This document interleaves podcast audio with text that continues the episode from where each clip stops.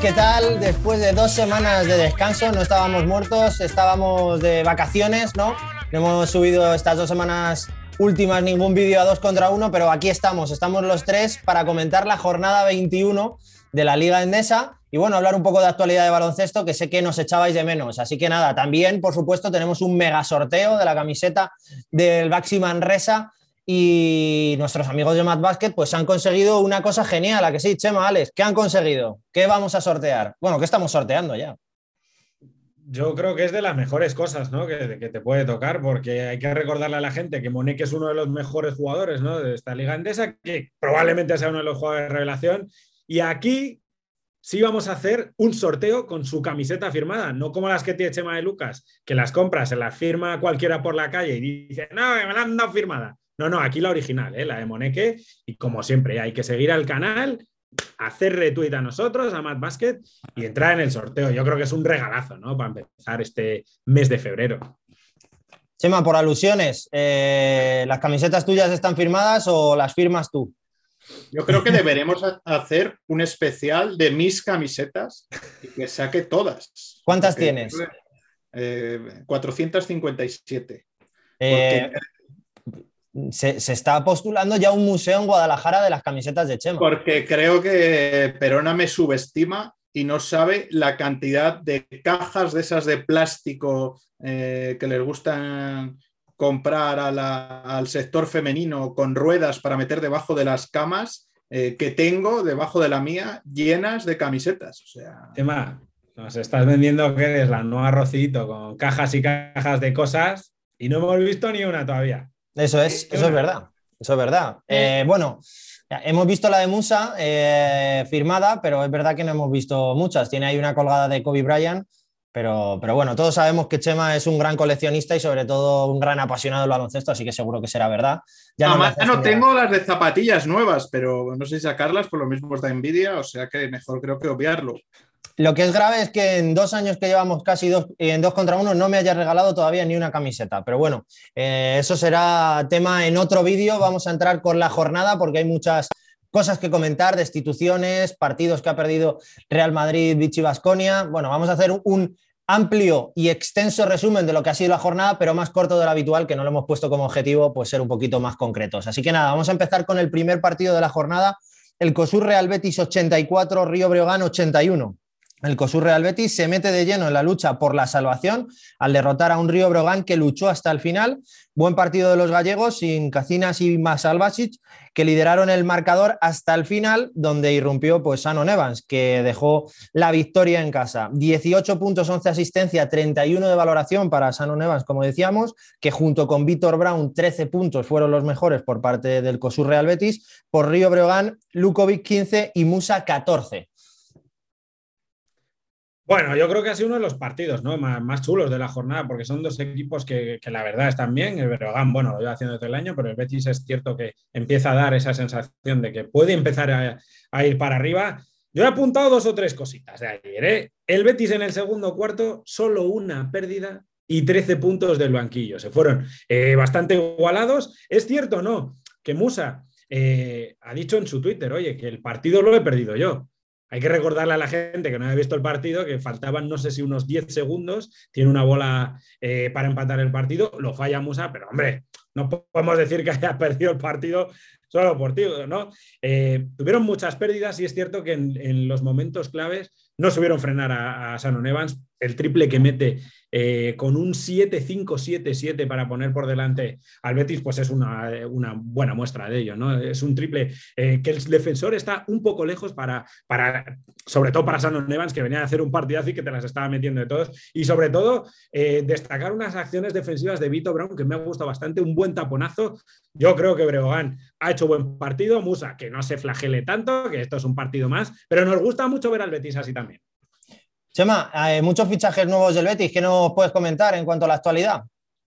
Bueno, eh, pues, eh, pues, poca historia. Debutó, ¿no? Jacob Wiley, ya habíamos visto a Travis Leslie en el partido en, en, Burgos. Es la segunda victoria consecutiva del Betis. Sobre todo, a mí lo que me ha gustado es que son capaces de agarrarse a los partidos cuando no les van bien las cosas. Cosa que no pasaba en el inicio de temporada, creo que llegaron a estar 10 puntos eh, por debajo en el segundo cuarto frente a este Río Breogán y lo levantaron y luego pues como aguantaron también en Burgos y acabaron sumando el triunfo. Bueno, tienen un partido clave esta semana aplazado el miércoles contra Urbas Fuenlabrada en Sevilla. Vamos a ver porque se han metido de lleno en la lucha eh, pero todavía tienen mucho que remar y sobre el Río Breogán creo que, eh, que, bueno, que demasiado hizo el equipo lucense que sale de brote de COVID, que solo había tenido a 10 jugadores entrenando eh, dos entrenamientos con entrenador nuevo y que además yo creo que hay una baja como la de Mahal Basic que para mí es fundamental en, en el equipo gallego y no estuvo en el choque. Bueno, vámonos a otro partido a cara de perro, que la verdad es que los dos entrenadores estaban en la cuerda floja y al final el que perdió pues se ha ido fuera, ¿no? Es la derrota del Unicaja a manos del Casa de Monzaragoza, 93 a 82, eh, duelo fraticida, como decía, de entrenadores en el pabellón Príncipe Felipe, que se llevó, que se llevó Jaume Ponsarnau. Buen partido del Casa de Monzaragoza, que dominó al Unicaja durante casi todo el partido.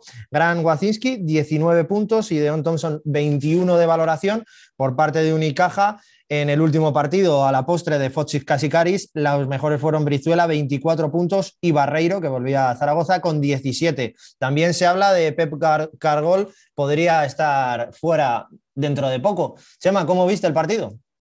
Bueno, yo lo, lo presentaba así, ¿no? Que era un partido de banquillos calientes, lo que me tocaba hacerlo en, Deportes por Movistar, en Movistar Plus. Y bueno, creo que eh, pues Zaragoza salió eh, pues con muchas ganas, sobre, eh, sobre todo por dos situaciones. Una, por la derrota fea en Fuenlabrada y además porque les había metido 40 puntos de ventaja hace poco más de un mes Unicaja en el, en el Carpena. Y bueno, creo que, que los de Ponsarnau salvaron el match ball de inicio estaban teniendo muchos problemas para arrancar los partidos y bueno, y encaja pues el problema de siempre, la defensa y el rebote. Eh, creo que son las dos tónicas. Encajaron 26 puntos, 27 puntos y 26 puntos en los tres primeros cuartos y luego eh, pues a nivel defensivo eh, pues bueno, muchas bandejas fáciles, recibiendo muchos puntos con, con, mucha comodidad y el problema del rebote, pues con esas lesión de Michael Eric, con no pasar el reconocimiento físico de Devin Williams, eh, pues bueno, pues muy limitados y, muy lastrados.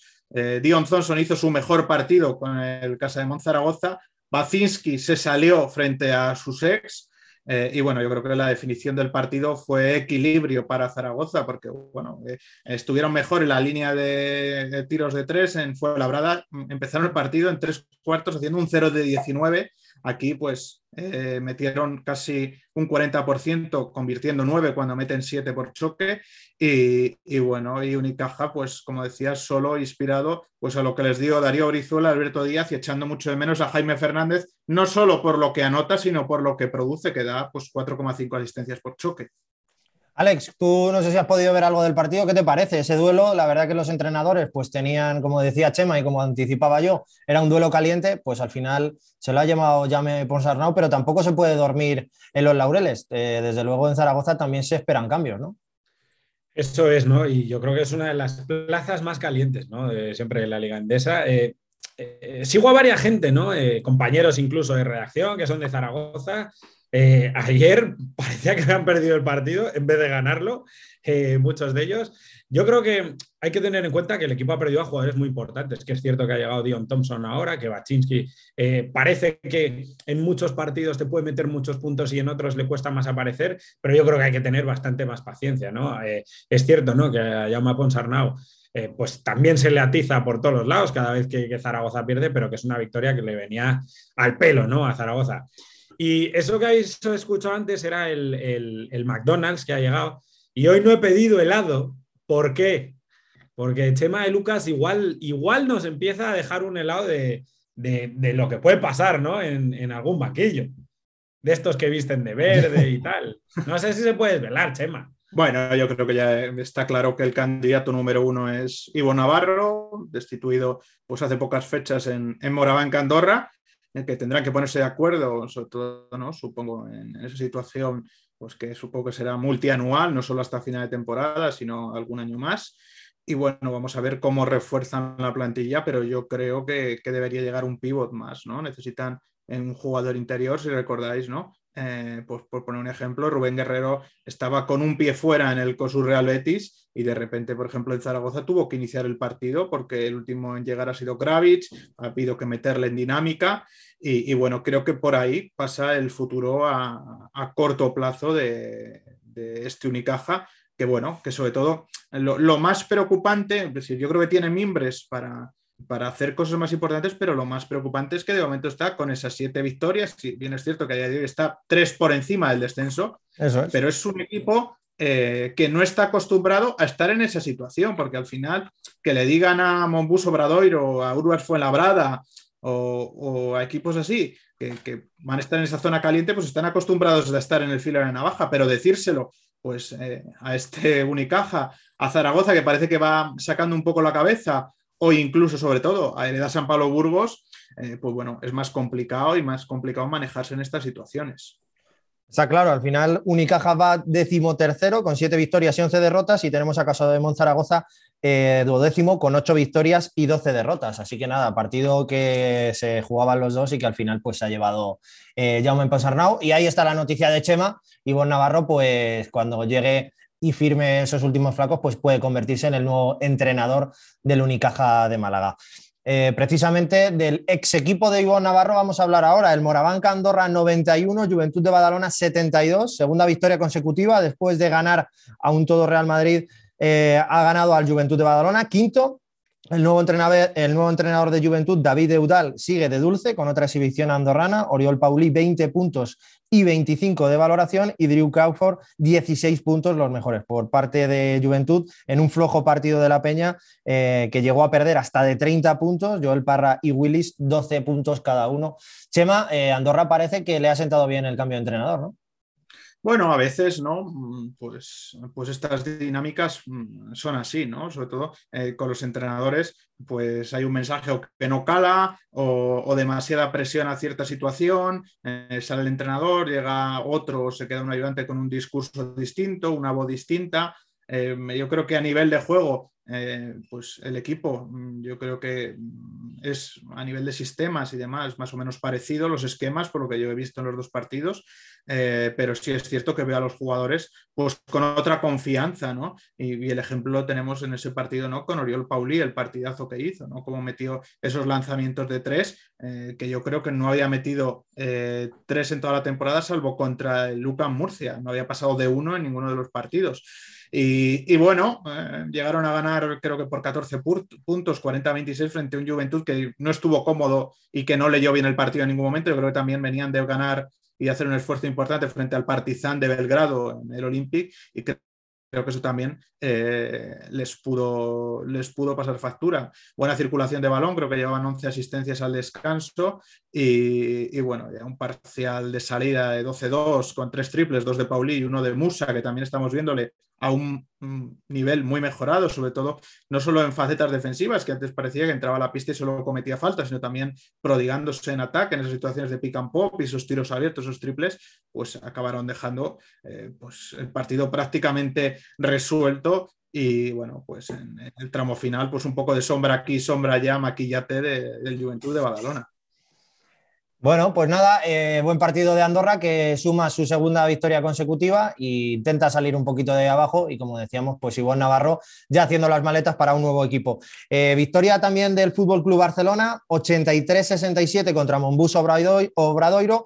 Sexta victoria consecutiva del Barça con un gran eh, Mirotic, 21 puntos, 10 de valoración, bien apoyado por Kuric y Calates, que contuvo un buen partido del Monbus Obradoiro pese a la derrota. Virutis 17 y Elenson 13, como decíamos, Mirotic 21 y Davis 11 los mejores. Alex, el Barça, pues bueno, sigue, suma y sigue. Obradoiro hizo un buen partido, pero claro, jugar contra este Barça pues es muy complicado, ¿no?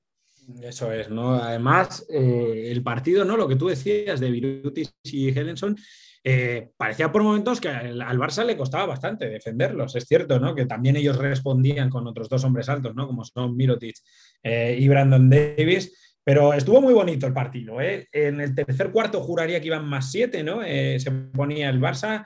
hay que destacar un matazo de Dante Exum que ya empieza a enseñarnos ¿no? muchas cositas de, ese jugador tan físico y que puede ser muy dominante aquí en Europa.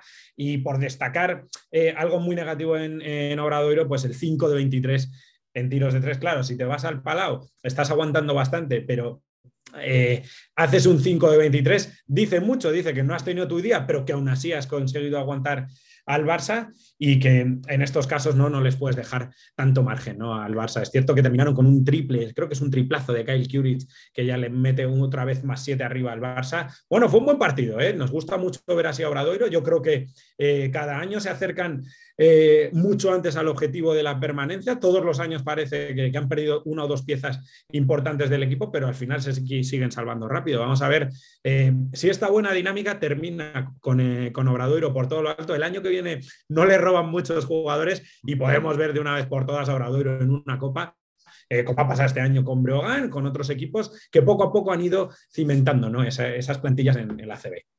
Chema, eh, Monbus Obradoiro va decimos esto, con seis victorias, 13 derrotas. Eh, es verdad que cuando hacíamos los resúmenes de los equipos a principio de temporada, quizá esperábamos un poco más. No, están terminando de jugar mal los partidos, pero no terminan de ganar.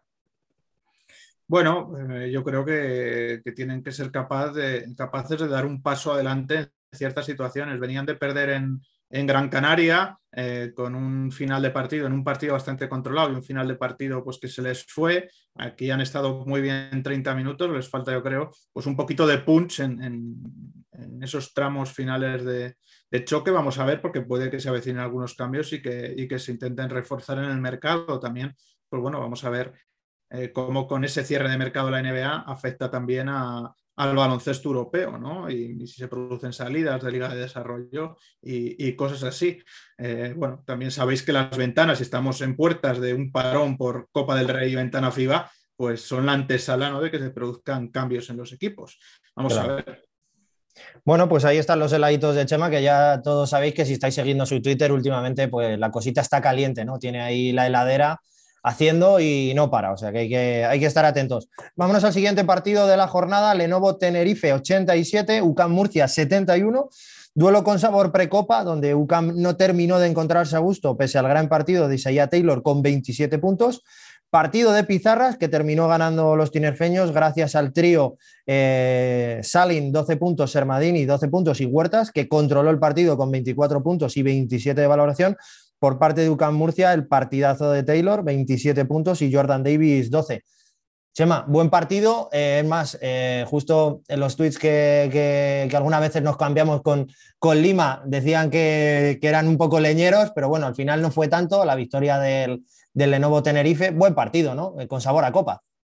Sí, Lima además precisamente hacía un grandísimo primer cuarto con seis puntos, eh, creo que siete rebotes y una asistencia, y su equipo notaba ¿no? cuando se tenía que ir a descansar. Ese primer cuarto lo, acababan con 14-16. Creo que el problema en este partido para Luca Murcia pues ha sido la poca aportación del banquillo. Fíjate, en el segundo cuarto, desde el banco, solo aparecía eh, Tomás Bellas con un triple y en el tercero con una canasta de dos, McFadden. Así pues es muy difícil, cuando contra un equipo tan importante como este Lenovo Tenerife, que después de esa racha de, derrotas ¿no? importante, creo que llegaron a ser cuatro consecutivas, pues ha vuelto a la, victoria, eh, vuelve a coger sensaciones. Eh, y bueno, eh, y sobre todo, pues el partidazo de Marceliño Huertas, un día más en la oficina para Sermadini, que, que pese a los problemas de faltas y jugar solo 18 minutos, hizo 12 puntos y 9 rebotes. Salin también tuvo su momento con cuatro triples. Eh, y bueno, de Murcia destacar que, que bueno, que no, no acabó de bajar los brazos porque en el último cuarto metió 30 cuando ¿no? pues, pues va tan mal un partido como en este caso en, en Tenerife a, a Lucas Murcia, eh, la buena noticia es que el equipo demostró que está ahí y que bueno, y que solo ha tenido pues dos salidas complicadas en, Zaragoza y, en San Cristóbal de la Laguna. Alex, ¿a ti te parece leñero UCA Murcia o no te parece leñero? ¿Crees que es una fama que están cogiendo justa o injusta? Quizás simplemente pues, proponen un baloncesto un poco más duro y juegan sus armas, ¿no? Eh, sí que es cierto que es eh, una conversación que, hemos tenido muchas veces, ¿no? Eh, sobre todo alguna acción, ¿no? pues no recuerdo ahora con quién es la de Sadiel Rojas, pero sí que es cierto, ¿no? Que, muchas veces el, nombre de, juego sucio UCAM Murcia y Sadiel Rojas va muy vinculado, ¿no? Yo, yo creo que, bueno, cada uno tiene que jugar sus armas, si ellos son más duros, pues, pues tendrán que jugarlas. Me hace mucha gracia también porque, porque eh, la gente que esté acostumbrada eh, a ver la NBA, eh, en la NBA esto es una virtud, ¿no? nunca en, ningún momento es un defecto. O sea, tienes equipos que han ganado anillos y que precisamente los Pistons se les llama Bad Boys por ser un equipo muy duro, con, un equipo que hacía muchas faltas, muy duros en la defensa. Y en la NBA es como que tendemos a valorarlo mucho, oye, mira qué bien, y en la CB no. Eh, bueno, yo creo que mientras eh, no se excedan eh, pues los comportamientos ¿no? y que todo siempre se quede en la cancha, yo creo que es un arma más que tiene que jugar cada equipo y, es así, ¿no? Y luego al final choca porque si la gente que no le ha visto, que aproveche y vea la entrevista que le hicimos aquí a Augusto Lima, hay que recordar a la gente que esta gente tiene vida fuera y, y, que no son ni mucho menos una banda de pandilleros que va saltando gasolineras y resto de cosas, ¿no? Yo creo que todo lo que pase en la cancha se tiene que quedar en la cancha. Para mí es un factor más eh, a disputar y, hemos visto equipos en Euroliga que también eran leñeros y, nunca se le ha dado tanta cera, ¿no? Yo creo que hay que disfrutar de UCAM Murcia, eh, que se le atizan mucho no por ser leñeros, ¿no? O es lo que la gente dice, pero también hay que decir que tienen un juego exterior de los mejores de la liga, ¿no? Entonces, yo creo que hay que empezar a verlo también como una virtud de ser un equipo muy duro y no tanto como, venga, vamos a pegarle un palito a UCAM gratuito porque, porque no se puede siempre. Bueno, tú lo decías, tenemos la entrevista ahí con Augusto Lima, que la verdad que fue un lujazo, nos contestó a todos, se metió en todos los charcos y, la verdad que gran amigo del canal y que da gusto leerle porque en Twitter tampoco eh, esquiva ninguna pregunta y se mete en todos los charcos como esta última del leñero que le decía algún medio de comunicación tinerfeño, así que nada, da gusto jugadores así y desde luego da gusto oír a UCAM Murci, como también da gusto ver esa Urbas Fuenlabrada, que también va para arriba, 84-70 en la victoria contra el Vichy Basconia, victoria de Postín, que se sigue poniendo, que sigue poniendo tierra de por medio con el descenso, con un, gran, con un gran Dusan Ristic, 27 puntos, 29 de valoración, bien secundado por Leo Meindel, 14 puntos, y Zigasamar con 12 puntos y 7 asistencias. Por parte de Vichy Basconia, sigue dando una de cal y otra de arena, cuarta derrota consecutiva entre Liga Endesa y Euroliga. Eh, Peters, 16 puntos, el mejor, junto con Inok, 14. Eh, Alex, mm, Urbas fue labrada, veníamos hablando de que estaba jugando bien, que no llegaban las victorias y al final están llegando. Y por su parte, Vichy Vasconia va hacia abajo y vuelve a ver malas sensaciones. Y cambio, claro, cambiar otra vez de entrenador, pues como que no, ¿no? A ver, es complicado, ¿no? Eh, yo recuerdo que a principio de temporada, si os acordáis, a Fuenlabrada se le escapaban pequeños partidos por muy pocas diferencias, eh, dos, no sé si fueron dos prórrogas, dos partidos por uno. y ayer pues dio la sensación de que prácticamente en el tercer cuarto se acabó el partido. Es cierto que Ristich estuvo muy bien, que Meindel, ¿no? que es un jugador que nos gusta mucho, eh, también lo hizo muy bien.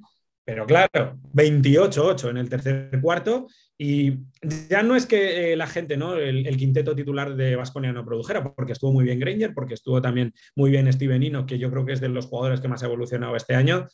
Es que el banquillo se quedó en cinco puntos. Y claro, si estás jugando contra un equipo que en casa lo hace muy bien, que en los partidos que pierde los suele perder por muy poquitas diferencias y tu banquillo se queda en cinco puntos, pues vamos a ver.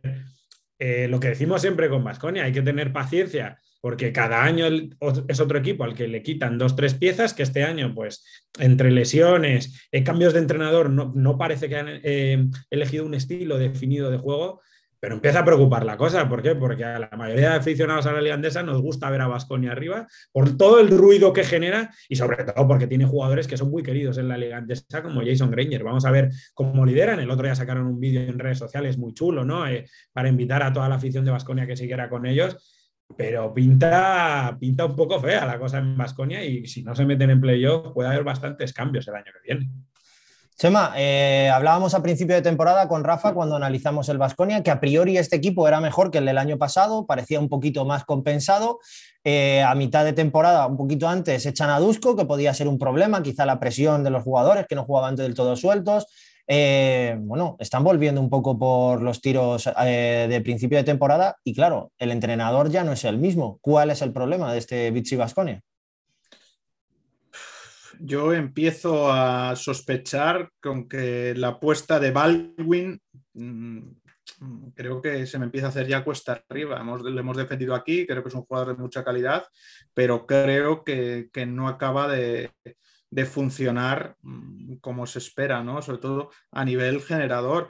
es que mm, mirar datos del partido contra Fuenlabrada, que son bastante curiosos, ¿no? Eh, Siga Samar, porque estamos hablando mucho de Basconia, ahora retomamos el debate, pero Siga Samar, que es un jugador, ¿no? Que hace dos temporadas estaba en Le Plata, que es un cupo fabricado made in Fuenlabrada, se ha ido a siete asistencias. Sí, sí, sí.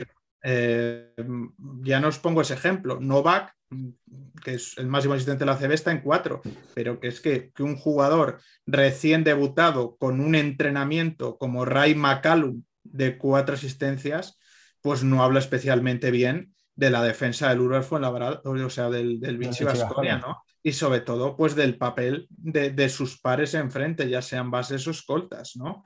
Eh, y bueno, mm, en ese sentido, yo creo que que es preocupante, ¿no? Preocupante, si bien es cierto, ¿no? Que a los equipos de Euroliga siempre les pasa más factura, ¿no? Tener pues doble jornada, tener que jugar en fin de semana, pero claro, también fue la verdad, te puede decir que a él eh, le pasa factura, ¿no? Eh, haber tenido que jugar entre semana eh, Liga Endesa, un partido que tenía aplazado, y luego sin dos de sus mejores jugadores, porque no han estado ni Kyle Alexander con un problema en un codo y sigue de baja Obie Megano, que es el segundo más anotador de la ACB. O sea, mm, es que no hay victoria con asterisco por la doble jornada de Euroliga para el Uruguay Fuenlabrada. Es una victoria eh, con, un tercer cuarto magistral, que el parcial ha llegado a ser de 24-1. Es decir, es una fundida de plomos muy importante.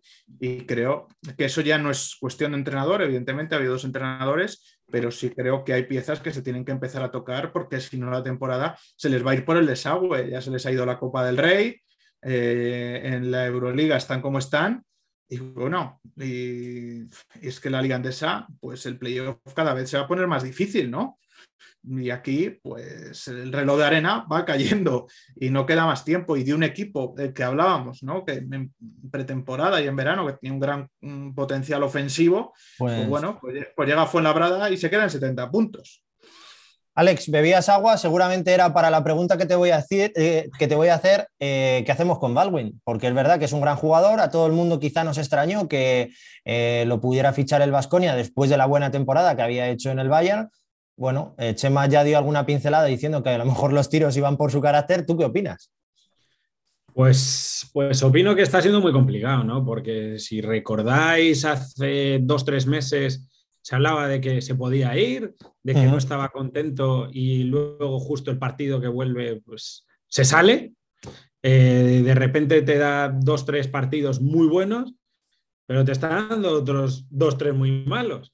Eh, la cuestión es, eh, todos teníamos muchas ganas ¿no? de ver que volviera Alec Peters, de que Vasconia empezara a juntar todas sus armas para que Baldwin estuviera un poco más liberado y fuera ese pedazo de jugador que es. Yo creo que es muy buen jugador, ese jugador que se tiene que jugar todas, pero es que no da la, no da la, impresión, ¿no? Es, además, eh, ahora cuando coincide con Giedraitis, es que incluso Giedraitis juega peor. Y yo creo que Giedraitis yo creo que puede que se vaya a la NBA el año que viene, porque este año ya tenía varios pretendientes, pero si en Vasconia quieren retenerle, le van a tener que dar el, papel principal, entendiendo ¿no? que Jason Granger, si sigue, será el que dirija la batuta, pero ahora mismo las bolas calientes, pues yo se las preferiría dar a Hiedraitis que a Baldwin. Vamos a ver cómo acaba todo. Eh, por el bien de Vasconia, que lo recuperen pronto y si es posible que esta temporada empiece a jugar otra vez bien, eh, demostrando el jugador que es pero no tiene muy buena pinta, sobre todo eh, porque hay que tomar decisiones y porque lo que decía Chema, el tiempo corre y hay que meterse en el playoff. Y no espera a nadie. Así que nada, nos vamos al siguiente partido de la jornada. Ha saltado la sorpresa, o quién diría que podría ser una sorpresa, porque Valencia, pues bueno, parece que va recuperando el tono y con los menos y con menos lesionados empieza a jugar mucho mejor. Ha ganado al Real Madrid en casa 93-94, segunda derrota consecutiva en Liga del Real Madrid, después de la producida contra el Moraván Andorra, con un buen partido de Valencia Basket, sobre todo de Jasiel Rivero, 16 puntos, y López Arostegui, 11 por parte del Real Madrid. Rudy Fernández, 17 puntos. Jul, 16. Chema, ha saltado la sorpresa, entre comillas, porque es una, victoria complicada siempre llevarte una victoria del Wizzing Center contra el Real Madrid. Pero bueno, Valencia lo ha hecho muy bien y pese a lo ajustado del resultado, al final se la ha llevado. Bueno, yo creo que hay un dato importantísimo en la trayectoria de Valencia Basket, que llevamos hablando aquí, ¿no? Esta temporada, que es un equipo que se agarra eh, muy bien a la, a las, pistas como visitante. Lo tenía por aquí apuntado, el balance eh, es a domicilio, creo que es de 8-1. Eh, Solo ha perdido por un punto en la pista precisamente del Urbar Fuenlabrada, 87 a 88. Esos son los datos en, Liga Endesa. Eh, a domicilio en la Eurocup hasta eh, esa última derrota, creo que también por un punto en Gran Canaria, también había perdido solo otro partido en la pista del Budunox con polémica y también por otro punto. Es decir, habla espectacular del rendimiento de un equipo que ha tenido muchos problemas de lesiones y de bajas. Eh, como visitante, me parece de ciencia ficción. ¿no?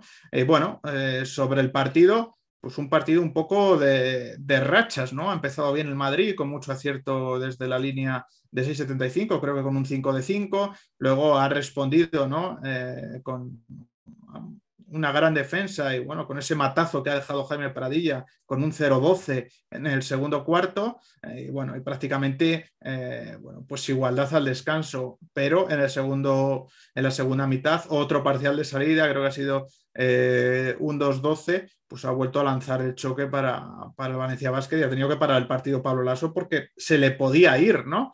Bueno, Nigel William Goss, Sergio Yul, pues han conseguido levantar la situación y, bueno, poner a tres puntos cuando quedaba eh, un, último cuarto por, disputarse a, su equipo. Pero bueno, entre lo bien que lo han hecho en el rebote ofensivo, el trabajo de Jasiel Rivero, eh, Prepelis también, y luego ese triple de López Arostegui, eh, totalmente clave, pues bueno, creo que esos siete puntos de ventaja ha sido un colchón importante que no ha conseguido mm, recortar el Real Madrid, ¿no? Con, con, pese a tener ese triple Rudy Fernández que ha metido eh, y llegando a, empatar, pero de nuevo ahí aparecía pues otra vez Jasiel con otro 2 más 1, que ha sido providencial trabajo de, de Rivero, eh, que, bueno, que creo que se ha ido a 16 puntos como, 16.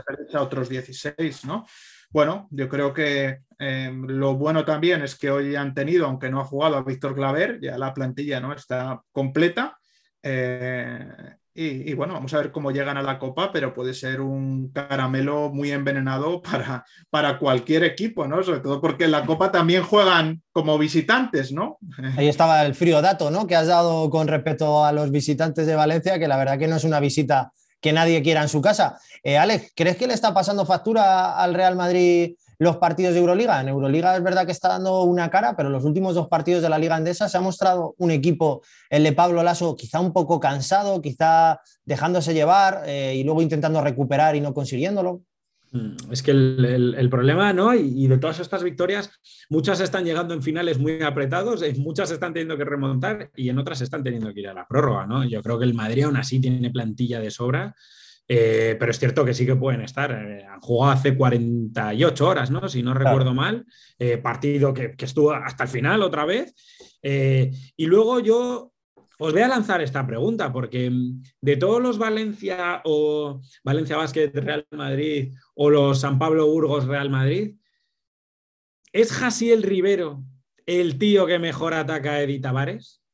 Porque la estrategia esta de sacar a Eddie hacia afuera le funciona siempre. Eh, si recordáis en la burbuja, en Valencia, ya lo hizo Jasiel Rivero y, yo creo que los mejores partidos de Jasiel Rivero son contra tienen, tiene narices, ¿no? Entre comillas, vamos a decirlo así, son contra el mejor defensor de Europa. Y ahí demuestra Jasiel Rivero toda la versatilidad que tiene, que puede eh, buscárselo un tiro desde 3-4 metros, que puede ser una amenaza menor que desde con su tiro de 4 metros desde fuera, pero que cuando va para adentro no le paras.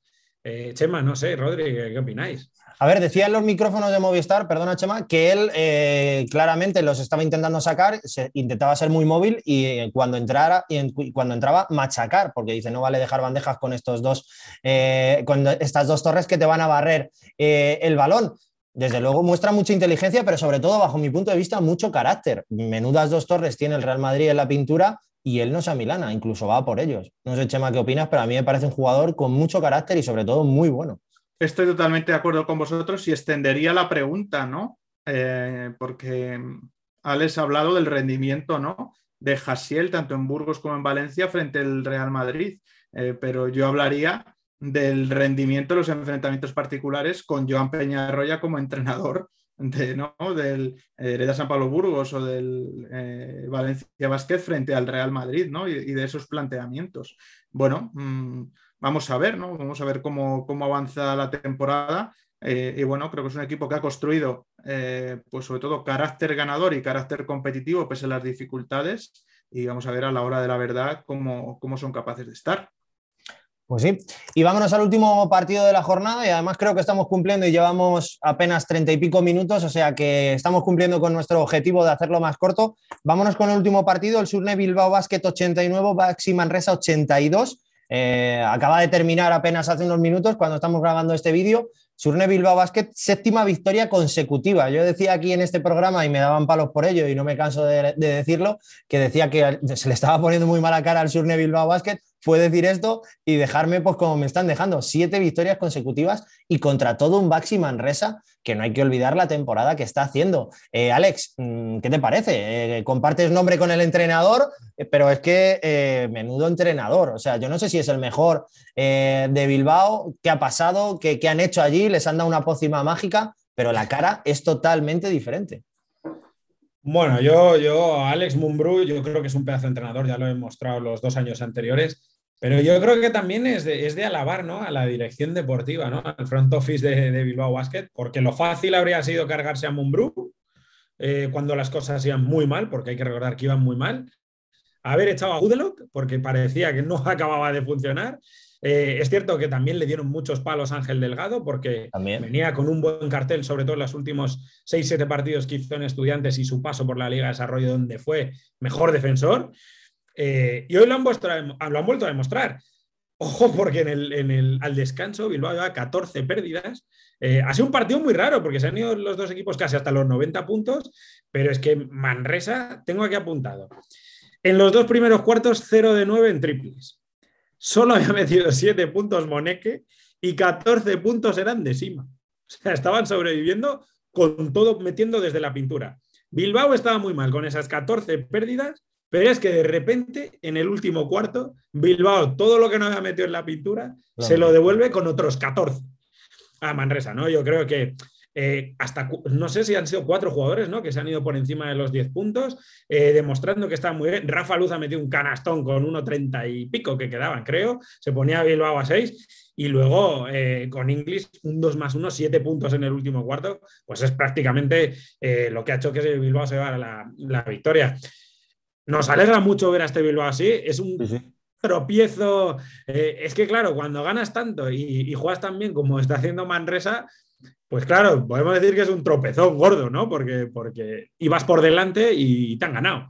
Pero bueno, no, yo creo que aún así son dos equipos que ahora están en muy buena dinámica, que Manresa yo creo que es de los equipos más divertidos de ver, además ahora que está otra vez Dani Pérez con Moneque y compañía se lo están pasando eh, de perlas, pero que Bilbao esté así y sobre todo que Mumbrú, que es un tío que siempre, ¿no?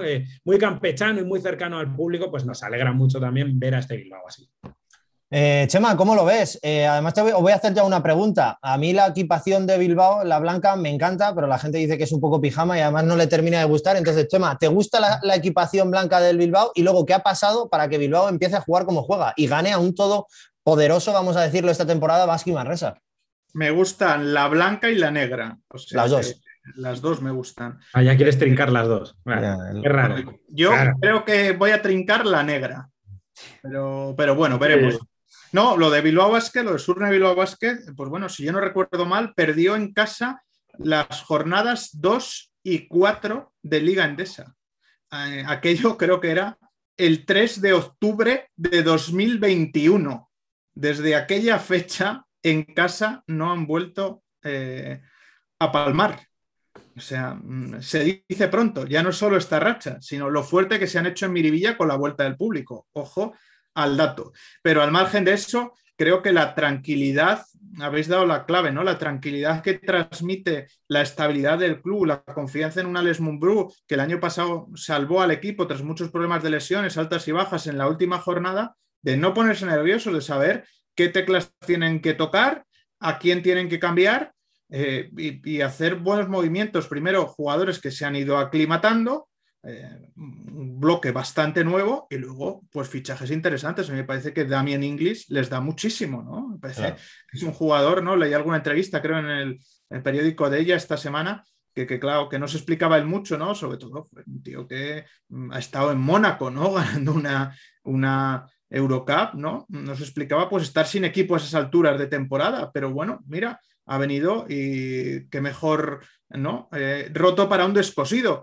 Pero claro, esa tranquilidad y esa paciencia de no ponerse nerviosos, de, ir tranquilos, de sacar los resultados adelante poco a poco, pues te trae estos frutos, ¿no? Pues un Bilbao que recordemos que en su vuelta a la Liga Andes en el primer año se metió en Copa, eh, y luego estuvo, pues bueno, en esa fase final, pero con muchas bajas de jugadores, que en el segundo año, pues con esa tranquilidad eh, llegó a la última jornada y se salvó ganando sin público frente a Juventud y que en esta temporada pues está así y la clave y el denominador común es Alex Mumbrú, no hay más.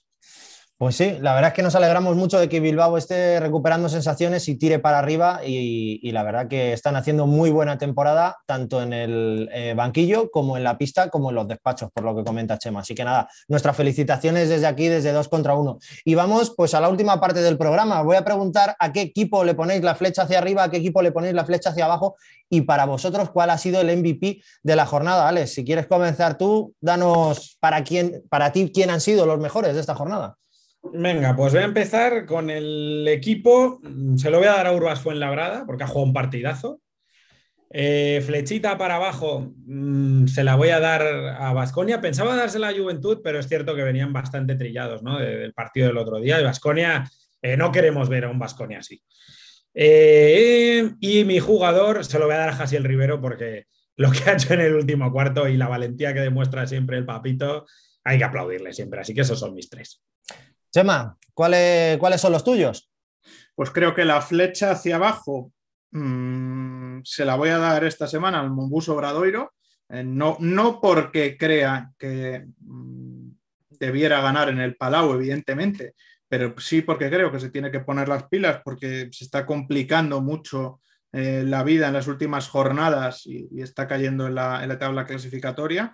Y luego, eh, pues la flecha hacia arriba se la voy a dar al COSUR Real Betis, que le dábamos prácticamente por desahuciado hace dos partidos. Eh, ha ganado dos consecutivos, tiene ese aplazado contra Fuenlabrada, está con cuatro y se ha puesto a dos de, de Obradoiro y ha metido a Burgos en el ajo directamente, ya lo estaba, pero le ha metido como colista y duerme eh, como colista este, este fin de semana. Y bueno, jugadores pues para uno que envejece espectacular y que lleva una racha de partidos tremenda, como es Marcelino Huertas. Es decir, nuestro Benjamin Button en la Liga de eh, lo ha hecho espectacular frente, frente a Lucas Murcia se me ha puesto por un seguro. Yo a mí me habéis quitado alguno, pero también voy a dar los míos. Para mí la flecha hacia arriba para Bilbao, eh, Surne Bilbao Basket, me parece que esa séptima victoria consecutiva es de mucho mérito y más contra Baxi Manresa y creo que lo están haciendo muy bien y se merecen esa flecha hacia arriba. La flecha hacia abajo yo se la doy a Unicaja, porque aunque hayan